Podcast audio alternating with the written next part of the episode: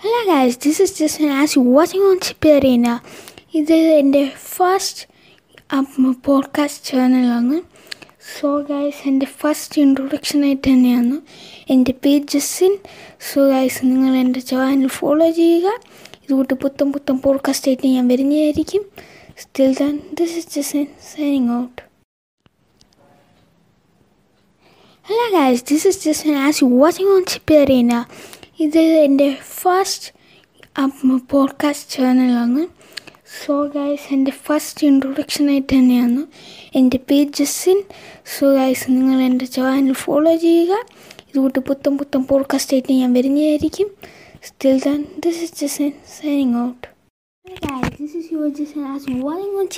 so guys ഇന്ന് നമ്മൾ ഒരു പുതിയ വീഡിയോമായി പുതിയ ദിവസം കണ്ടായിരിക്കും ബൈ ബൈ